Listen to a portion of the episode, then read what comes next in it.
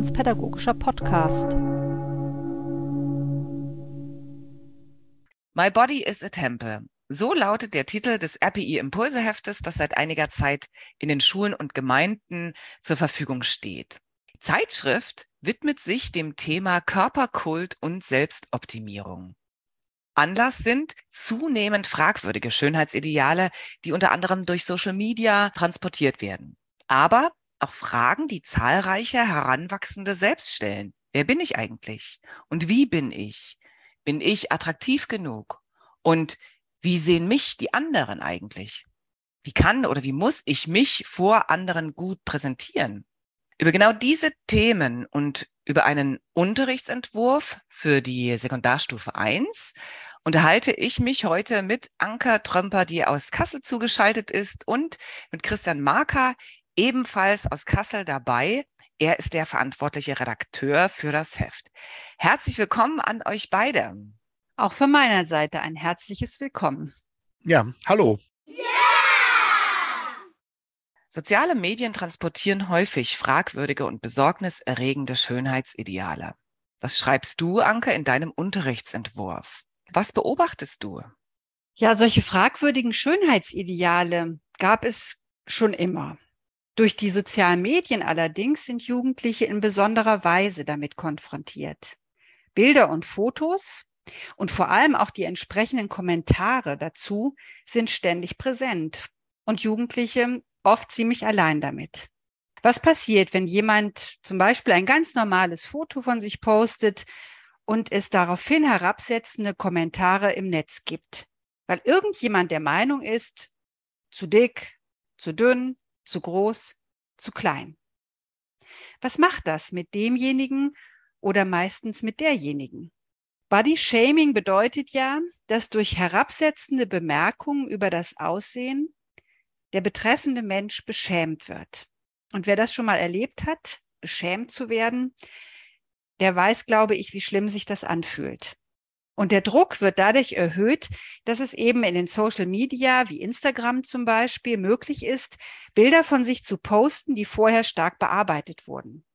Da zeigt dann die Gesichtshaut keine Unebenheiten, keine roten Flecken, keine Pore, gar nichts. Die Nase ist gerade, der Mund wird angepasst, die Wangen noch ein bisschen schmaler gestaltet. Mit der Wirklichkeit hat das nichts mehr zu tun. Am Ende eben nur ein schöner Schein. Wer das nicht durchschaut und hält diese Bilder für real, der läuft Gefahr, sich selbst und auch andere abzuwerten. Und das macht mir Sorgen, dass Mädchen und Jungen vermittelt wird, so wie du bist, bist du falsch. Ich finde das furchtbar. Da gebe ich dir recht. Und was meinst du aber, welche Auswirkungen dieses Bodyshaming im Alltag haben kann?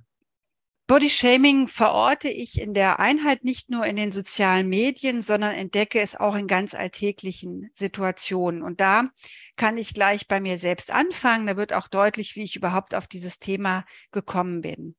Meine Tochter hat mich in einem Gespräch zwischen uns darauf aufmerksam gemacht. Auslöser war ein Kommentar von mir zu einer Sängerin. Meine Tochter hat mir ihr Album vorgestellt, super tolles neues Album. Statt nun dieses neue Album zu würdigen, fiel mir nichts Besseres ein, als zu sagen, na gut, dass sie nicht mehr so dünn ist. Und meine Tochter intervenierte daraufhin, zum Glück. Denn ich habe in dem Moment gemerkt, wie sehr ich auch auf diese völlig unwichtige Äußerlichkeit fixiert war.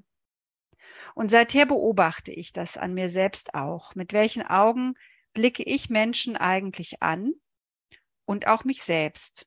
Und mit welchen Augen möchte ich andere Menschen eigentlich ansehen und auch mich selbst? Wie schnell werden vor allem Mädchen und Frauen bewertet? Nur nach ihrem Äußeren.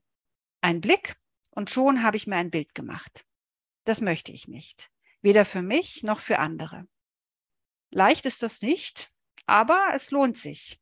Und es ist auch, finde ich, befreiend bei sich selbst anfangen.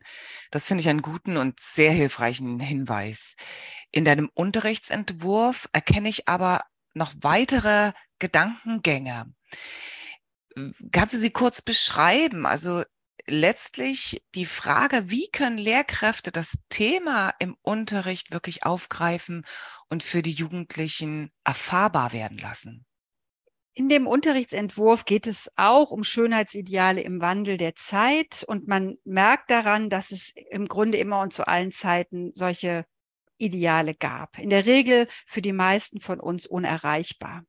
Die einen können schulterzuckend darüber hinweggehen, andere quälen sich und leiden. In den sozialen Medien kann ich eben mit technischer Hilfe alles, was mir nicht an mir gefällt, retuschieren. In der Unterrichtseinheit wird mit einem YouTube-Clip gearbeitet. Eine Bloggerin zeigt dort, wie sie sich mit viel Hilfe von außen in ein Instagram-Model verwandelt. Am Ende ist ihr Fazit, das ist einfach null ich. Darin sehe ich eine große Gefahr, dass Jugendliche einem perfekten Schein hinterherlaufen, dabei sich und andere abwerten und zugleich die eigene, ganz individuelle Schönheit bei sich und anderen gar nicht entdecken. Dieser Spur gehen wir in der Einheit nach. Mit Hilfe einer fremden Biografie geht es darum, die zerstörerischen Mechanismen zu erkennen und auch in dem, was uns so möglich ist, Gegenmaßnahmen zu ergreifen.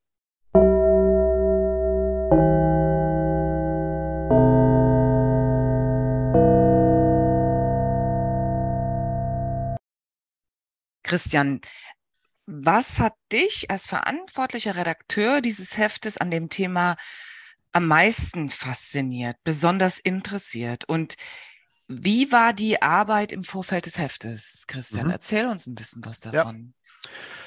Also, ich äh, finde persönlich die Frage nach der Identität des Menschen, also nach dem Woher, wohin, wozu des eigenen Lebens spannend. Fragen, die ja für jeden Menschen zentral sind. Du hast es ja vorhin äh, auch benannt. Wer bin ich? Wie wirke ich auf andere? Wie möchte ich sein? Und nun hat es mich eben gereizt, dieses grundlegende anthropologische Thema mit Fragen und Problemen Jugendlicher zu verbinden. In christlicher Perspektive wird ja der Mensch als Geschöpf und Ebenbild Gottes gedeutet. So steht es ja auch in unserem Kerncurriculum. Und ich habe nun zusammen mit den Kollegen und den Kolleginnen in der Redaktion versucht, Beiträge zusammenzustellen, in denen diese theologische Aussage für Jugendliche nachvollziehbar und verständlich werden kann.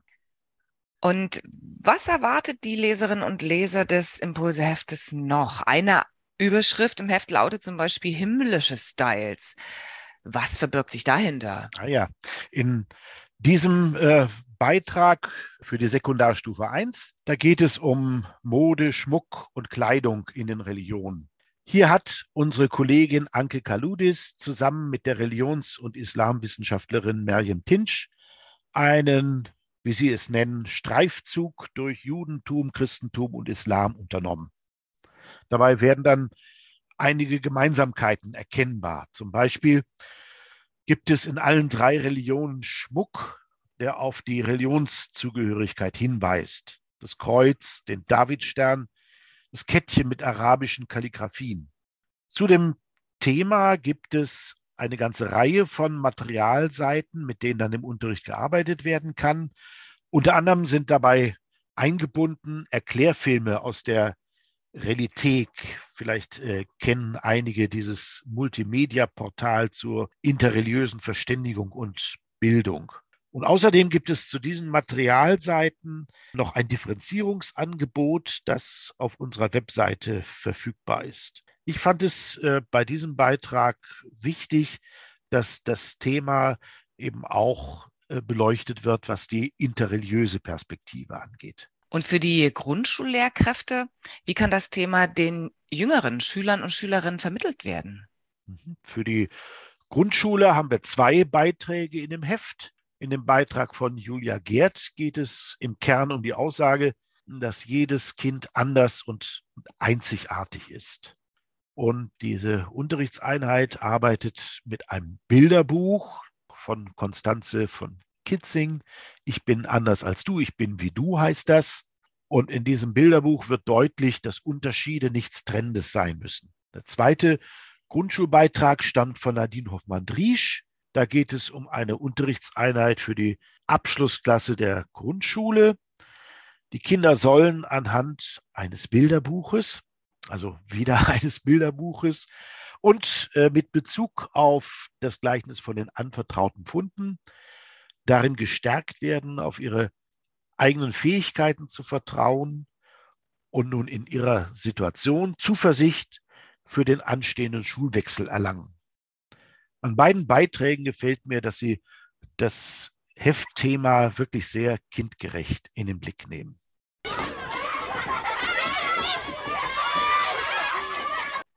Und ich selbst habe zusammen mit meinem Kollegen Achim Plagens und Manuela Bodensohn, einer Gemeindereferentin, eine Konfi-Einheit entworfen.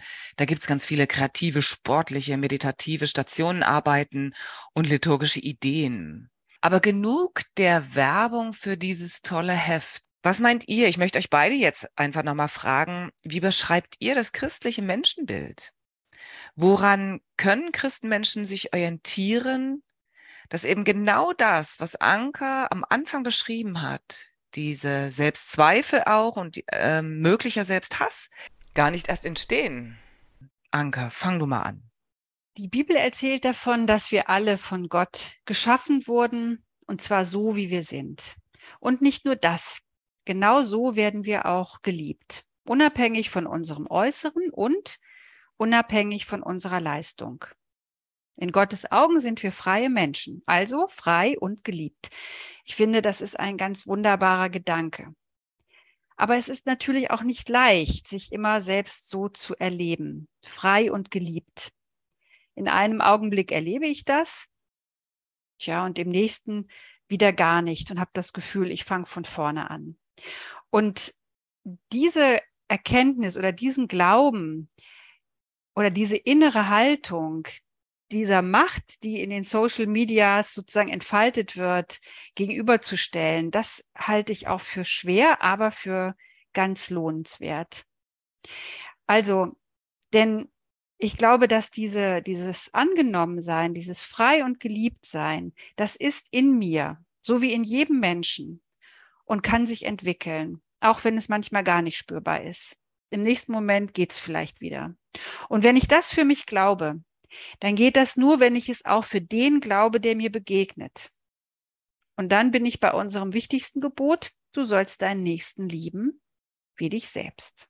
Selbstliebe und Nächstenliebe können nicht voneinander getrennt werden, glaube ich. Mhm. Ich hätte ähnlich geantwortet. Also mir ist der Gedanke wichtig, äh, Anke, wie du das auch gesagt hast, ich bin von Gott angenommen, so wie ich bin.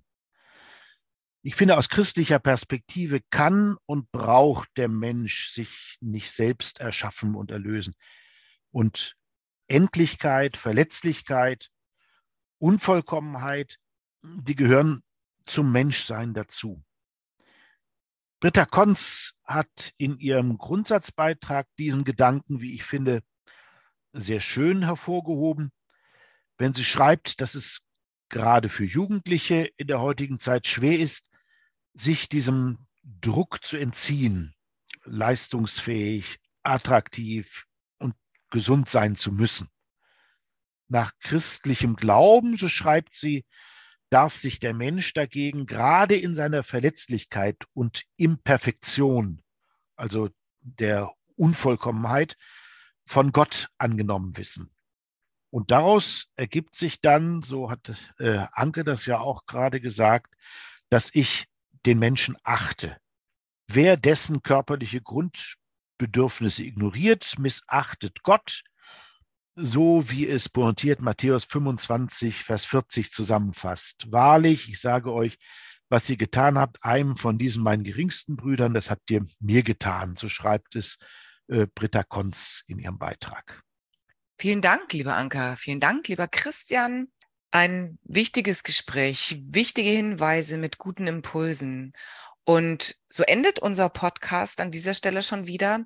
Ich wünsche allen Zuhörenden gute Erkenntnisse beim Arbeiten mit dem Material zusammen mit den Schülern und Schülerinnen und den Konfis. Vielen Dank fürs Zuhören. Mein Name ist Katja Simon. Lassen Sie uns in Kontakt bleiben. Auf Wiederhören.